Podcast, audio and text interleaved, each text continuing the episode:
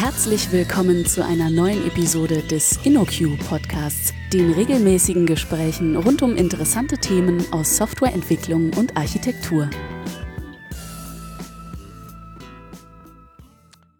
Hallo und herzlich willkommen zum InnoQ Podcast. Ähm, diesmal mit dem zweiten Teil zum Thema Service Meshes. Äh, ich habe wieder eingeladen die Hanna. Hallo Jörg. Und äh, den Eberhard. Guten Tag. Wir haben uns ja im letzten Teil sehr intensiv damit auseinandergesetzt, äh, was so ein Service Mesh eigentlich ist und äh, wie so ein Service Mesh funktioniert. Diesmal wollen wir uns ein wenig damit beschäftigen, äh, warum benutze ich eigentlich so ein Service Mesh ähm, und was sind vielleicht auch die Alternativen oder Nachteile des Ganzen. Fangen wir doch äh, direkt mal mit der Frage an. Beim letzten Mal klang das Ganze so, als wäre so ein Service Mesh wirklich der goldene Wasserhahn schlechthin, äh, den wir benutzen wollen. Äh, was sind denn eigentlich die Dinge, auf die ich achten muss und was sind potenzielle Nachteile von dem Ganzen? Ja, genau. Also man kann ja generell sagen, sowas kommt nie umsonst. Ja? Magic always comes with a price. Und ähm, bei, bei einem Service Mesh gibt es da ein paar Sachen, ähm, über die man mehr oder weniger besorgt sein kann. Aber als erstes ist da immer die Frage nach der Latenz. Ja, ich habe schon gesagt, in dem Fall von Istio gibt es schon Sachen, ähm, die bei jedem Request passieren. Also immer, wenn, wenn äh, dieses Sidecar, also der Proxy, eine Anfrage bekommt, gibt es etwas, ähm, was er tun muss. Ne? Also, ähm, und es gibt sogar einen, einen Aufruf äh, an einen anderen Dienst, der jedes Mal gemacht werden muss. Ähm, und da ist natürlich die Frage nach der Latenz auch nicht unbegründet. Und äh, tatsächlich ähm, gibt es äh, auch Angaben von Istio, die sagen, jede Anfrage kommt mit 10 Millisekunden mehr Latenz. Ähm, es gibt auch mm, äh, bei äh, Anwendungen, wo, wo das gemessen wird und da ähm, ist es sogar noch ein bisschen mehr. Ähm, und es hängt natürlich auch von der, Kon von der Konfiguration ab und so. Und es hängt auch davon ab, wie oft, man, wie oft ändert man die Konfiguration. Aber sicherlich äh, ist da äh, auf jeden Fall, ähm, hat man mit Latenzeinbußen, muss man rechnen. Mhm. Okay. Ja, also ist aber in der Größenordnung, ähm, muss man auch mal dazu sagen, ähm, diese, diese Beispiele, die man dann macht, diese Load-Tests, sind natürlich mit einer anderen Anwendung, die aber auch nicht die Features hat die so ein mhm. Service Mesh hat. Ja, also man vergleicht da auf jeden Fall Äpfel mit Birnen und man muss dann auch äh, sagen, dass äh, die vielleicht auch andere Vorteile von einem Service Mesh, die eventuelle Latenzen vielleicht auch äh, mhm. aufheben können, individuell. Okay, ja. Na, wir reden ja auch nochmal darüber, was Alternativen dazu sein könnten. Mhm. Genau, also man könnte jetzt hinzufügen, dass eben an der Stelle, wo ich ein Microservices-System gebaut habe, ich mich eh damit ähm, beschäftigen muss, dass irgendwie die Microservices untereinander bei den Aufrufen höhere Latenzzeiten haben, insbesondere im Vergleich zu lokalen Methoden aufrufen.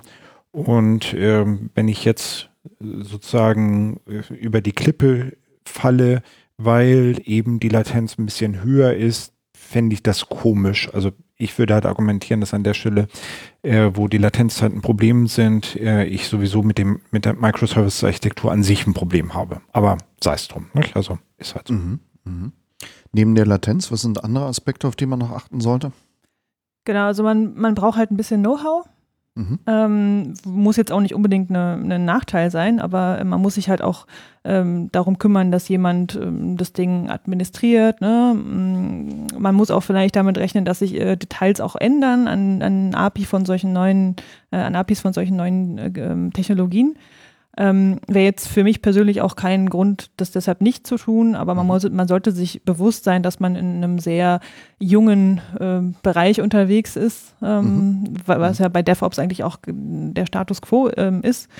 Ähm, aber für mich wäre es auch deshalb kein, kein Problem, weil ich, weil ich schon der Meinung bin, dass äh, die also gerade auch bei Istio, Istio basiert ja auch auf vielen anderen Komponenten, die für sich auch erprobt sind. Ähm, und äh, natürlich kann es auch Probleme geben. Es wird sicherlich mhm. noch irgendwelche mm, schwerwiegenden ähm, Probleme geben in bestimmten Konfigurationen. Mhm. Dafür ist es halt einfach noch zu jung. Ähm, da machst du mir als alten Künstler schon ein bisschen Angst. naja, also man muss sich halt einfach äh, bewusst sein, dass es eine, eine junge Technologie ist und ähm, dass man vielleicht auch erstmal auf einem Testfeld ne, das ausprobiert und ähm, genau. Wobei eben da aus meiner Sicht der Hinweis wichtig ist, dass eben die Bestandteile reif sind. Nicht? Also der Envoy Proxy, den gibt es ja irgendwie schon sehr lange. Ähm, solche Sachen wie Prometheus oder Grafana gibt es irgendwie auch schon sehr, sehr lange. Viele Microservices-Systeme benutzen das, sodass eben die Frage ist, ob man halt diese, diese Integration, die man dann, dann drumherum baut, ob man die selber bauen will oder ob man sich die sozusagen fertig kaufen wollen würde, was dann eben eher der Istio-Ansatz wäre. Mhm. Und äh, der andere Punkt ist dabei, ähm, also für den Fall, dass Istio irgendetwas ändert, es hat ja keinen Impact auf meinen Code. Das ist ja genau ein Feature. Also das mhm. Feature ist ja gerade, dass diese Belange aus dem Code raus sind. Das heißt also, es kann sich vielleicht was ändern, aber wenn es sich ändert, wird es sich mhm. üblicherweise außerhalb des Codes ändern. Und äh, das empfinde ich immer als eine relativ gute Position, in der man dann halt ist. Also das grundsätzliche Thema, nicht? Wenn ich halt mhm. schaffe, Geschäftslogik im Wesentlichen zu implementieren und halt diese, diesen technischen Kram rauszuhalten, das ist halt toll in Bezug auf äh, langfristig einsetzbare Systeme. Mhm. Jetzt ähm, haben wir diese Probleme, die Service Meshes lösen, ja früher auch schon gehabt. Die kommen ja jetzt nicht plötzlich aus dem Nichts. Ähm, was wären dann Alternativen, wenn ich kein Service Mesh nutze? Oder ähm, mit was kann man denn Service Mesh am besten vergleichen? Welche Ansätze gibt es da? Genau, ich glaube, das ist halt eine wichtige Frage, weil wenn man jetzt irgendwie aufgrund der, der äh, Herausforderung halt entscheidet, dass Service Meshes keine gute Lösung sind, muss man dann was anderes machen. Das erste, was mir einfallen würde und was irgendwie auch so klassisch ist, ich habe ich habe ein Buch geschrieben, was sehr viel schreibt über so äh, Technologien für die äh, Kommunikation von, mit, von Microservices. Und da gibt es irgendwie unterschiedliche Varianten von irgendwelchen Frameworks letztendlich. So ein bisschen mhm. so der prototypisch ist da der Netflix-Stack, gerade so in der Java-Community. Und ja, High-Level würde ich halt sagen, löst ähnliche Probleme, hat irgendwie das Problem, dass es halt Libraries sind, bedeutet halt, dass bestimmte Programmiersprachen bevorzugt mhm. werden und äh, halt im Netflix-Universum ist es halt in, insbesondere Java. Und ähm, das ist halt irgendwie erstmal ein Nachteil. Die Frage ist, ob dem halt irgendwelche Vorteile gegenüberstehen. Das würde ich jetzt erstmal in Abrede stellen. Also ich sehe nicht den großen Vorteil des, des äh, von sowas wie dem Netflix-Stack. Und wenn wir halt als Beispiel für die Libraries bei dem Netflix-Stack bleiben, der hat eben auch tatsächlich das Problem, dass sowas wie Hystrix äh, mittlerweile eben nicht weiterentwickelt wird, sodass mhm. man dort eben im Code eine Abhängigkeit hat auf eine Library, die man eigentlich nicht mehr benutzen möchte. Und das ist irgendwie sehr deutlich suboptimal. Mhm. Und deswegen würde ich halt in diese Richtung nicht gehen. Man kann das dann ein bisschen abschwächen. Also viele von den Features äh, sind ja vielleicht schon in Kubernetes selber drin. Man kann irgendwie versuchen, ein paar Sachen reinzubauen äh, in, in äh, Service Discovery oder so. Aber gerade solche Sachen wie eben Resilience oder so etwas, da kann ich eigentlich nur mit einem Proxy oder so ähm, diese Features implementieren, wenn ich eben nicht den Weg der Library gehen würde. Und mhm. der Weg der Library hat für mich zu viele Vor Nachteile und zu wenig Vorteile, sodass ich das eigentlich nicht tun wollen würde. Mhm. Was man sich auch immer klar machen muss, ist, wenn man so eine Library hat, dann beschäftigt man sein Entwicklerteam äh, damit, diese Libraries zu instrumentalisieren. Mhm. Ähm, ergo bleibt weniger Zeit, um echte Features zu entwickeln. Und wenn man die, das Team entlasten kann, mhm. dann, dann ist das auch ein gutes, ein gutes Argument, denke ich. Mhm. Ja, gerade bei Microservice Architekturen hat man in der letzten Zeit oft ja. beobachtet, dass die Teams sich fast nur noch mit der Infrastruktur beschäftigt haben. Zumindest ist das ein Risiko. Mhm. Ja, wobei ich mir da halt eben nicht so sicher bin. Also am Ende ist es halt so, dass ich ja Funktionalitäten habe. Nicht? Also wenn wir bei diesem Beispiel von Resilience bleiben, das sind halt Funktionalitäten, die muss ich halt irgendwie machen. Und es ist nur anders, wie ich es halt mache. Und ich weiß nicht, ob sozusagen der mentale Overhead, den eine Library da halt mhm. generiert, größer ist als den, den halt ein Istio generiert, er fällt mhm. vielleicht woanders an. Nicht? Also ein Istio ist eben etwas, was vielleicht eher Infrastruktur ist, aber da ist es ja eh so, dass in dem Microservices-Universum sich Entwickler zunehmend mit Infrastruktur auseinandersetzen. Mhm. Ich bin mir nicht sicher, ob das eine halt einfacher ist als das andere. Was ist denn mit anderen Infrastrukturansätzen, die äh, da in der Vergangenheit zu dem Thema existiert haben, wie zum Beispiel Enterprise Service Buses? Ähm, was ja durchaus auch eine, äh, auch versucht hat, viele dieser Probleme in irgendeiner Form zu lösen. Ähm, wie stellen die sich im Verhältnis zu, Micro, äh, zu Service Meshes dar? Ähm, also Enterprise Service Buses werden in aktueller, also in, in sage ich jetzt mal, in, in der Cloud-Umgebung spielen die eine, eine, eine, untergeordnete Rolle, wenn überhaupt. Mhm. Ähm, auf den ersten Blick, ähm, also Leute, die vielleicht mal mit einem ESB gearbeitet haben, die, die können vielleicht äh, gemeinsam, gemeinsame Ziele vielleicht äh, entdecken. Ähm, allerdings ähm, ist, hat, hat der Enterprise Service Bus so aus, aus, meiner, ähm, aus meiner Sicht das Problem, dass er ähm, sowohl Netzwerkangelegenheiten als auch fachliche Angelegenheiten ähm, versucht zu vereinen. Ne? Also es geht nicht, äh, der, der, Serv der Enterprise Service Bus weiß sehr viel über die mhm. Anwendung. Der weiß, mhm. wenn der, äh, wenn der eine Service ähm, das und das machen will, dann muss ich jetzt den aufrufen. Das ist etwas, was man bei einem Service Mesh ähm, versucht zu trennen. Also man versucht ähm, Fachlichkeit in, in, einem Service Mesh nicht in der Art unterzubringen wie in einem Enterprise Service Bus. Mhm. Genau, also will heißen, der Enterprise Service Bus kann eben äh, Sachen irgendwo hinrouten und hat da gewisse zusätzliche Funktionalitäten, also auch zum Beispiel die Konvertierung von irgendwelchen Daten in verschiedene Formate. Das ist etwas, was eigentlich, wenn man das so einsetzt, fundamental eine Microservices-Architektur versucht zu vermeiden. Also dort würde man eben diese Sachen eher reinziehen in die Microservices selbst. Und ich glaube auch aus gutem Grund, weil man dadurch am Ende eigentlich eine stärkere Entkopplung hinbekommt. Also man kann eben die Microservices untereinander reden lassen. Man hat nicht eine zentrale Instanz, die man außerdem noch ändern müsste und wo halt andere Funktionalitäten drin sind, sondern die sind eben in den Microservices rein modularisiert. Von daher ist das jetzt, würde ich halt erstmal tatsächlich sagen, dass eigentlich ein Enterprise Service Bus in einer Microservices Architektur grundsätzlich fragwürdig ist. Die andere Sache ist, dass ein Enterprise Service Bus äh, häufig auch für asynchrone Kommunikation steht. Da finde ich jetzt gar nichts Schlechtes dran. Im Gegenteil, ich bin eigentlich ähm, bin ich der Meinung, dass asynchrone Microservices eine super Idee sind. Und das finde ich jetzt auch unproblematisch. Wir müssen, glaube ich, an einer anderen Stelle nochmal darüber diskutieren, ob asynchrone Microservices und Service Meshes zusammen irgendwie hilfreich sind, aber nicht in dem Kontext ist es jetzt erstmal nicht äh, offensichtlich unsinnig, auf so, eine, äh, so ein System zu reden und ähm, mhm. also auf ein ESB zu setzen. Und da müssen wir dann eben nochmal darüber reden, äh, wie das mit einem Service Mesh zusammen mhm. funktioniert. Was ist mit der anderen relativ äh, typischen Komponente, die man heute einführt, nämlich den API Gateways? Äh, wie verhalten sich API Gateways und Service Meshes zueinander? Ähm, also ähm, es gibt verschiedene Art und, äh, Arten, wie man einen API-Gateway nutzt.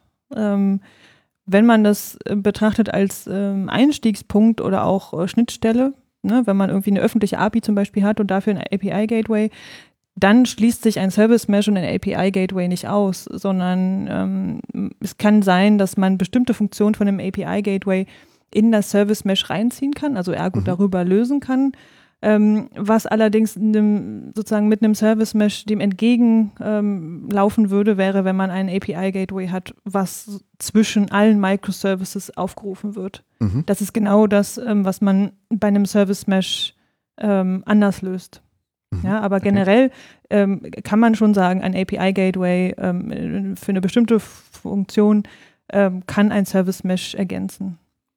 Genau. Sollen wir vielleicht noch kurz darüber reden? Also ein API-Gateway ist eben, wie der Name schon sagt, etwas, was typischerweise genutzt wird, um eine API nach draußen insbesondere anzubieten. Mhm. Und er baut da eben Features ein, äh, wie zum Beispiel Routing, dass eben Requests an die richtigen Systeme weitergeroutet werden, aber auch weitere Themen, wie zum Beispiel, dass ich API-Keys habe, so eine Authentifizierung nicht nur auf Basis von API-Gateways, dass ich die Möglichkeit, äh, sorry, nicht nur aufgrund von, von API-Keys, sondern eine weitergehende Authentifizierung, dass ich die Möglichkeit habe, so Rate Limits festzulegen und all solche Geschichten. Und das sind eben natürlich Features, die in einem Service Mesh drin sind, aber mit einem anderen Fokus.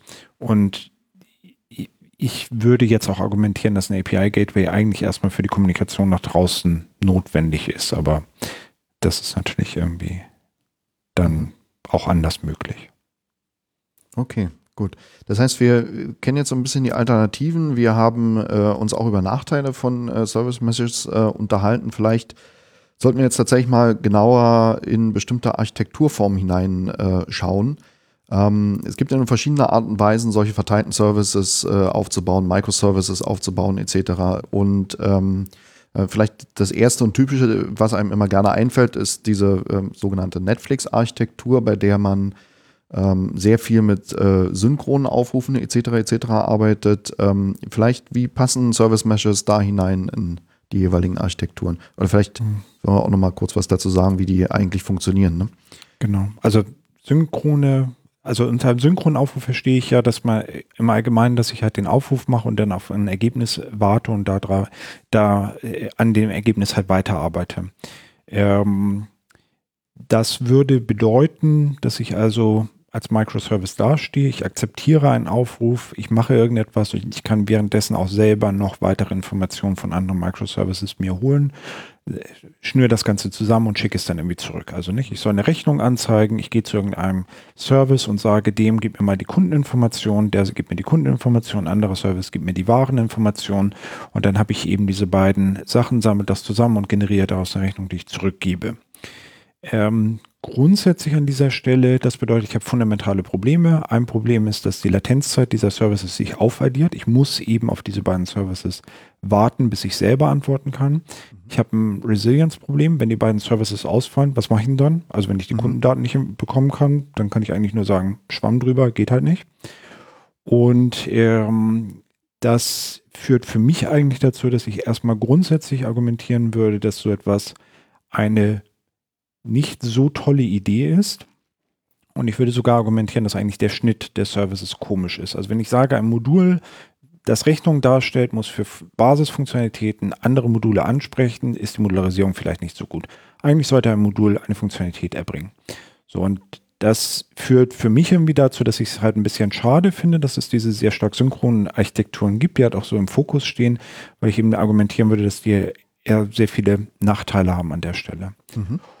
Und er führt noch zu der Frage, warum würde ich das tun wollen? Ich glaube, weil es halt vielleicht einfach verstehbar ist und so ein bisschen der Default ist. Aber eigentlich würde ich davor warnen.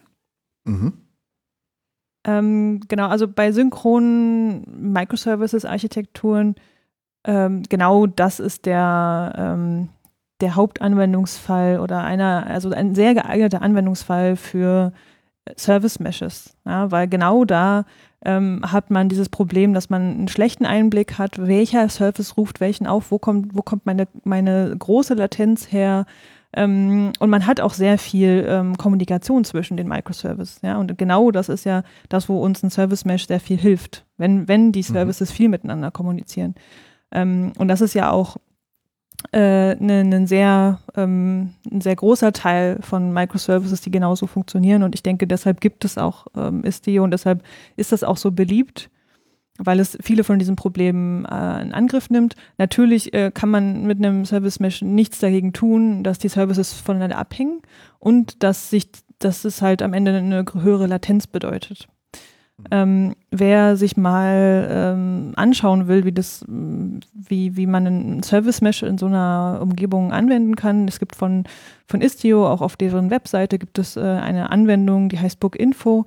Da sind ähm, ein paar Microservices, auch in verschiedenen Versionen. Da kann man dann mal so ein paar Szenarien durchspielen und äh, das ist natürlich eine für Istio ideale Umgebung. Ja, muss man auch immer im Hinterkopf haben, mhm. dass eine reale Anwendung ein bisschen anders aussieht. Ähm, aber das ist auf jeden Fall eine, eine gute Art, das mal auszuprobieren. Genau, damit ich also damit wir es erwähnt haben, weil ich finde, das ist irgendwie total wichtig. Es gibt diese Istio-Tasks, die halt in der Dokumentation drin sind, wo man irgendwie auch mal so ein Beispiel einfach durchspielen kann für bestimmte Features. Und das ist, glaube ich, irgendwie extrem hilfreich, wenn man mal sich selber damit beschäftigen will. Ich weiß gar nicht, das sind irgendwie so 10 oder 15 oder sowas. Und das ist, äh, glaube ich, eine, eine gute Sache, um mal ein bisschen hands-on damit Erfahrung zu bekommen. Also nicht jenseits dieser konkreten äh, Beispielanwendung ich glaube, den Link werden wir auch in die Shownotes tun an der Stelle. Mhm. Mhm. Und dann, Eberhard, hast du ja gerade schon angesprochen, dass äh, diese Art der synchronen Verknüpfung der Microservice nicht immer äh, die ideale Vorgehensweise ist. Was ist die Alternative? Asynchronität? Wie sieht das aus? Ja, genau. Also ich würde tatsächlich sagen asynchron und das würde jetzt bedeuten, dass eben ein Microservice mit einem anderen Microservice kommuniziert, aber eben nicht unbedingt äh, jetzt sofort das Ergebnis benötigt und damit weiterarbeitet. Dafür gibt es für mich zwei Szenarien. Also wenn ich jetzt gerade einen Request bearbeite, kann ich zwar selber irgendwas rausschicken, aber ich warte nicht auf ein Ergebnis. Also nicht, ich kriege halt eine Bestellung, die Bestellung soll irgendwie ausgeführt werden. Ich schicke ein irgendwas weiter und sage dann hier, ähm, sorg bitte dafür, dass das bezahlt wird. So, und das tue ich halt im Rahmen dessen, dass ich diesen Request für diese Bestellung bearbeite, aber ich warte nicht auf das Ergebnis. Ich gehe davon aus, dass eben die Bezahlung einfach funktioniert. Oder ich mache irgendwann spontan irgendwelche Requests und sage, äh, gib mir bitte neue Informationen über Kunden oder was auch immer und speichere das dann bei mir. In beiden Fällen ist es eben so, dass zur Erfüllung meines eigenen, des Requests, den ich gerade bearbeite, nichts von anderen Microservices notwendig ist. Entweder ich kommuniziere spontan mit anderen Microservices, dann bin ich nicht darauf angewiesen, dass die Antworten, um selber einen Request zu bearbeiten, weil ich bearbeite eben gerade keinen Request, oder äh, ich warte eben nicht auf Ergebnisse, sodass ich äh, auch dort von, bei der Bearbeitung von meinem Request entkoppelt bin von dem, was die anderen gerade tun. Das kann man jetzt unterschiedlich implementieren. Eine Möglichkeit, sowas zu implementieren, ist, dass ich eine äh, irgendwie so eine asynchrone Kommunikationsinfrastruktur einziehe, also ein Kafka oder irgendwas anderes in der Richtung. Da gibt es ja, also ein Messaging-System gibt es ja halt schon länger.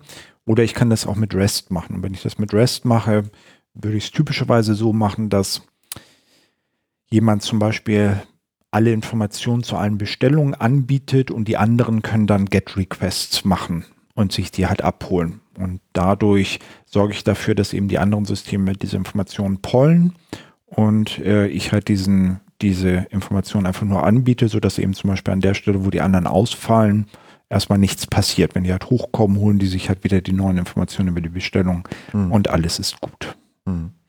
Ja, aber das klingt ja fast so, als würde ich da sowas wie Service Meshes gar nicht brauchen. Was ist da der Mehrwert von Service Meshes in so einer Situation? Ja, ich glaube, das hängt davon ab. Also ähm, für die REST-basierte Kommunikation habe ich ja immer noch Unterstützung im Service Mesh. Das heißt, ich bekomme die ganzen Informationen äh, daraus durch die Proxys. Also ich könnte jetzt eben immer noch die Informationen über die Latenzzeiten rausbekommen. Ich kann Fault Injection machen, um halt herauszufinden, ob mein System auch tatsächlich äh, weiterhin funktioniert. Und ich kann auch dort an der Stelle sowas wie Tracing machen, obwohl das jetzt nicht so mhm. super mhm. sinnvoll ist, weil eben typischerweise ein Aufruf nicht andere Aufrufe zur Folge haben sollte. Mhm. Ähm, denn dann wäre ich halt in diesem synchronen Fall. Ich habe halt ein Beispiel gebaut, was genau sowas auch macht. Also das benutzt eben eine, eine REST-basierte Kommunikation und hat eben ein Polling-Konzept und das kann man halt mit Istio zusammenbekommen und dann kriege ich halt zum Beispiel Monitoring-Informationen raus und eben Tracing-Informationen mit, mit eingeschränktem Wert. Aber äh, ich, und ich kann irgendwie auch Logging da reinbauen. Das heißt, mhm. es funktioniert halt alles. Es ist ein bisschen die Frage, wie viel ich da irgendwie äh, an Wert rausbekomme an der Stelle. Mhm. Und ähm, da finde ich das eigentlich nicht abwegig, äh, sowas einzusetzen. Wenn ich jetzt als zentrale Infrastruktur sowas wie ein Kafka habe, dann entziehe ich eigentlich dem Service Mesh diese zentrale Möglichkeit in der Kommunikation äh, sich reinzuhängen, weil mhm. eben die Kommunikation im Wesentlichen über den Kafka läuft. Das heißt, ich kann da jetzt nicht mehr so super viel machen. Und da ist es dann irgendwie fragwürdig, äh, ob mir der Service Mesh noch so super viel bringt. Mhm. An der Stelle sollte man vielleicht auch darauf hinweisen, also wir reden ja über synchrone und asynchrone Systeme, als ob das Gegensätze wären. Ähm, ich bin mir nicht sicher, ob das halt so ist. Also ich kann halt auch bei einem perfekten Schnitt äh, nicht immer ausschließen, dass halt nicht doch synchrone Aufrufe irgendwo notwendig sind. Ich würde nur nicht ein System bauen, was halt von vornherein sagt, hey, wir machen halt nur synchrone Kommunikation, weil das macht man halt so. Dafür sind halt die Nachteile zu groß. Mhm. Aber äh, wenn ich halt ein reales System habe, werde ich wahrscheinlich mehrere Kommunikationsmöglichkeiten haben und dadurch dann eben vielleicht auch, wenn ich primär auf Asynchron setze, dennoch Benefits aus einem Service Mesh raus generieren. Mhm. Okay. Ähm, jetzt äh, gibt es ja noch andere Arten und Weisen, äh, Microservices aufzubauen oder zu strukturieren. Ähm, unter anderem das Stichwort der Self-Contained Systems. Äh, auch da würde mich mal interessieren, wie passt da das Thema Service Mesh eigentlich hinein? Äh, vielleicht kannst du auch noch mal zwei, drei Worte dazu sagen, was ist ein Self-Contained System? Und dann äh, kriegen wir das vielleicht ein bisschen genauer eingeordnet. Genau, so Self-Contained Systems, da gibt es diese Webseite ähm, SCS- äh, wo, wo das eben genau diskutiert ist. Und ähm, im Wesentlichen bedeutet ein Self-Contained System, dass es, so sagt es ja der Name, in sich abgeschlossen ist. Mhm. Und das bedeutet, dass es im Wesentlichen eine Domain implementiert. Mhm und äh, dass innerhalb dieser Domäne die gesamte Logik, auch die UI in dem Self-Contained System drin ist. Also es ist letztendlich eine Webanwendung. Das heißt, ich könnte jetzt sagen, ich habe eine Webanwendung, äh, die zum Beispiel Bestellungen entgegennimmt und es gibt eine andere Webanwendung, die mir Bezahlinformationen darstellt, wo ich also später sagen kann, ist diese äh, Bestellung bezahlt worden und wo ich irgendwie auch rein dafür sorgen kann, dass eben äh, diese entsprechende Logik für die Bezahlung drin ist und vielleicht ein weiteres für die Lieferung. So, und das ist eben das, was ich auch in dieser Beispielanwendung, über die ich schon gesprochen habe, eben implementiert habe. Da gibt es also drei verschiedene äh, Webanwendungen. Eine Webanwendung, wo ich die Bestellung abgeben kann und dann eben zwei, eine Webanwendung, die mir die Bezahlinformation anzeigt und eine andere, die mir halt die Lieferinformation anzeigt. Das ist halt sehr trivial gebaut, aber reicht halt, um den Punkt zu illustrieren. Und ähm, da ist es so, dass man dadurch, dass der Service Mesh sich ja in die Kommunikation reinhängt, eben auch in die HTTP-Kommunikation mhm. und dadurch, dass ich diese Verbindung nach draußen auch über Istio laufen lassen kann oder über Kubernetes, da gibt es eben diese Ingress, die es mir ermöglichen, Kommunikation von draußen auf diese Microservices zu verteilen. Ähm, und dadurch habe ich eigentlich einen Ansatzpunkt. Nicht? Also es kommt ein HTTP-Request rein. Ich kann jetzt sehen, dieser HTTP-Request geht zu irgendeinem von diesen Services, mhm. wird dort bearbeitet. Ich kann die Latenzzeiten sehen, das ganze Monitoring, das äh, benutzerbasierte äh, Latenzzeiten, Durchsätze, solche Geschichten. Mhm. Und ähm, da macht sowas halt schon Sinn oder ist halt meiner Ansicht nach sinnvoll, weil ich eben eh eine stärke HTTP-orientierte Kommunikation habe, zumindest nach draußen. Und da würde eben so ein Service Mesh, glaube ich, einen Sinn machen. Das wäre jetzt auch noch so ein bisschen meine andere Frage in die Richtung. Also nach draußen, klar, also zwischen verschiedenen SCS macht ein Service Mesh wahrscheinlich genauso Sinn. Macht es vielleicht auch innerhalb eines SCS Sinn, äh, sofern es in kleinere Einheiten strukturiert ist? hängt wieder davon ab, ob die halt dann synchron kommunizieren oder nicht. Und insbesondere bei der mhm. synchronen Kommunikation über REST hat es eben Vorteile. Mhm. Und ähm, also ein bisschen ist das eine bizarre Situation, weil man eben argumentieren kann, dass durch äh, asynchrone Kommunikation, auf die die Self-Contained Systems eigentlich auch in erster Linie ähm, befürworten, dass dadurch eben einige Hauptherausforderungen von Microservices wie zum Beispiel Res Resilience sowieso schon mhm. gelöst werden, sodass eben eine Infrastruktur da weniger hilft. Mhm. Ähm, für mich ist halt, also wir hatten es ja schon am Anfang diskutiert, für mich ist halt die Frage nach Alternativen. Und ich würde eben sagen, naja, ich muss eh irgendetwas bauen, was mir für HTTP-Requests Durchsätze anzeigt, Latenzzeiten, solche Geschichten. Ich werde eine Locking-Infrastruktur bauen, ähm, Tracing vielleicht nicht, aber sowas ähnliches wie ein Service Mesh werde ich sowieso bauen. Und dann ist für mich irgendwie die Frage, kaufe ich es sozusagen? Also nehme ich mhm. das vorhandene oder ähm, baue ich sowas selber? Und ich glaube, da kommt man eben auch bei, bei einem SCS nicht darum herum, diese Frage zu beantworten. Was ja in dem Zusammenhang auch ganz spannend ist, ist, äh, wenn man so eine Infrastruktur wie so ein Service Mesh hat ähm, äh, und ich habe Entwickler, die gerade aktiv Services entwickeln, wie gehe ich damit eigentlich um? Entwickelt der Entwickler jetzt im Rahmen eines Service Meshes? Entwickelt er es separat oder was, was wären da so interessante oder empfehlenswerte Vorgehensweisen? Das ist eine ausgezeichnete Frage. Ähm, Service Meshes sind noch so jung, dass es da, glaube ich, noch kein Standardvorgehen gibt. Aber ähm, deine Frage, das sind eigentlich zwei Fragen. Also erstens ist die Frage, wer kümmert sich eigentlich um so ein Service Mesh? Ne? Also wer ist dafür verantwortlich?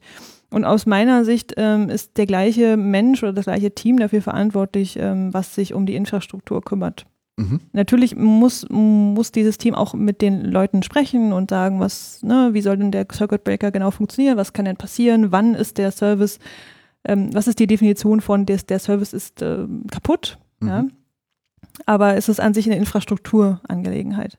Mhm. Ähm, das bedeutet auch, dass solange ich ähm, lokal an meiner Anwendung entwickle ähm, und mich nicht um diese Infrastrukturthemen ne, nicht aktiv daran entwickle, brauche ich auch kein Service Mesh. Mhm. Ja, sondern ein Service Mesh äh, fügt mir halt Features hinzu, aber ähm, wenn ich die Features alle wegnehme, sollte die Anwendung genauso gut funktionieren. Das also, heißt, im Idealfall entwickle ich dann, ohne dass ich äh, ein Service Mesh überhaupt berücksichtige. Also ich empfehle definitiv ein, das gleiche Service Mesh mit der gleichen Konfiguration auch dem Staging-System zu haben, mhm. definitiv. Aber lokal auf meinem Rechner ähm, äh, macht es mir das halt einfacher, wenn ich auch kein Service Mesh habe. Wenn ich ein lokales mhm. Kubernetes-Cluster schon habe, ähm, dann äh, ist das für meinen Rechner auch ähm, mit bestimmten Anwendungen genug äh, Aufgabe. Ja? Da mhm. braucht man das Service Mesh. Aus meiner Sicht ähm, für normale Anwendungsentwicklung nicht unbedingt. Mhm. Okay, cool. Jetzt haben wir uns ganz viel zu den Vor- und Nachteilen angehört, äh, wissen jetzt, wie ein Service Mesh äh, funktioniert, ähm, was wir da oder was es da für Alternativen und so weiter dazu gibt. Ähm, wenn wir die zwei Teile, die wir jetzt zu dem Thema geredet haben, mal zusammenfassen wollten, was wäre denn euer persönliches Fazit äh, jeweils zu dem Thema? Also für mich äh, gibt es eigentlich zwei Punkte, die halt wichtig sind. Auf der einen Seite ist es so, dass ich ein großer Verfechter der Meinung bin, dass äh, Architekturentscheidungen und Technologieentscheidungen Dinge sind, die jeder für sich treffen muss und halt auch begründen muss. Und äh, es ist durchaus valide zu sagen, ich baue halt ein System und ich baue es nicht als Microservices. Ich kann es als Deployment-Monolith bauen. Dafür gibt es gute Gründe, zum Beispiel eben auch weniger technischen Overhead. Und analoges würde ich jetzt für ein Service Mesh in Anspruch nehmen. Also es gibt sicher Gründe oder Szenarien, in denen vielleicht ein Service Mesh äh, nicht sinnvoll ist und man sollte sich halt eben begründen können, warum man irgendetwas benutzt oder eben auch nicht. Mhm. Auf der anderen Seite ist es für mich so, dass äh, dieses Thema mit den äh, Infrastrukturen für Microservices ähm, für mich bildet sich da halt ein klare Favoriten heraus. Und für mich ist es halt auf der einen Seite Kubernetes als Infrastruktur, wo ich eben äh, Docker-Container betreiben kann, was auch viele andere Probleme löst, also beispielsweise Service Discovery oder Load Balancing oder solche Geschichten. Und äh, Istio sehe ich da als eine Ergänzung und ich gehe die eben Monitoring, Logging und viele andere Probleme, Resilience, die ich halt so habe, eben auch löst. Und ich gehe eigentlich davon aus, dass das in Zukunft die Infrastruktur sein wird, auf dem wir Microservices-Systeme betreiben werden und auch aus gutem Grund, weil die technischen Vorteile, wie wir diskutiert haben, eben dort überzeugend sind, wenn man mal Systeme, die halt sehr stark auf sowas wie Kafka setzen, ausklammert. Und von daher glaube ich, dass das eben etwas ist, was definitiv, wo wir halt re darüber reden können, wann es sich durchgesetzt haben wird, aber nicht ob. Ich glaube, das wird sich halt letztendlich durchsetzen. Mhm. Ich sehe das ganz ähnlich. Also ich denke auch, dass uns das Thema noch sehr lange beschäftigen wird und ähm, man weiß nie, was passiert, ja. Aber ich denke, nach allem, was ich ähm, gesehen habe, ähm, wo ich mich jetzt mit beschäftigt habe, ähm, ist, ist äh, macht mich so ein bisschen euphorisch, ja. Also es ist schon eine sehr, äh, sehr vielversprechend, was man damit alles machen kann. Ähm, es fehlt aber definitiv noch an ähm, äh, Produktionserfahrungen. Ja, also ähm, es ist, viele experimentieren damit und viele probieren das in ihrer ähm, mit einer kleinen Beispielanwendung aus. Aber ich denke, die Frage, wie sich das, wie sich so, ein Service Mesh äh, unter Realbedingungen verhält, da braucht man noch ein paar experimentierfreudige Teams, die sagen, okay, ähm, ich, ich probiere das mal aus, ich lasse das wirklich mal in Produktion laufen.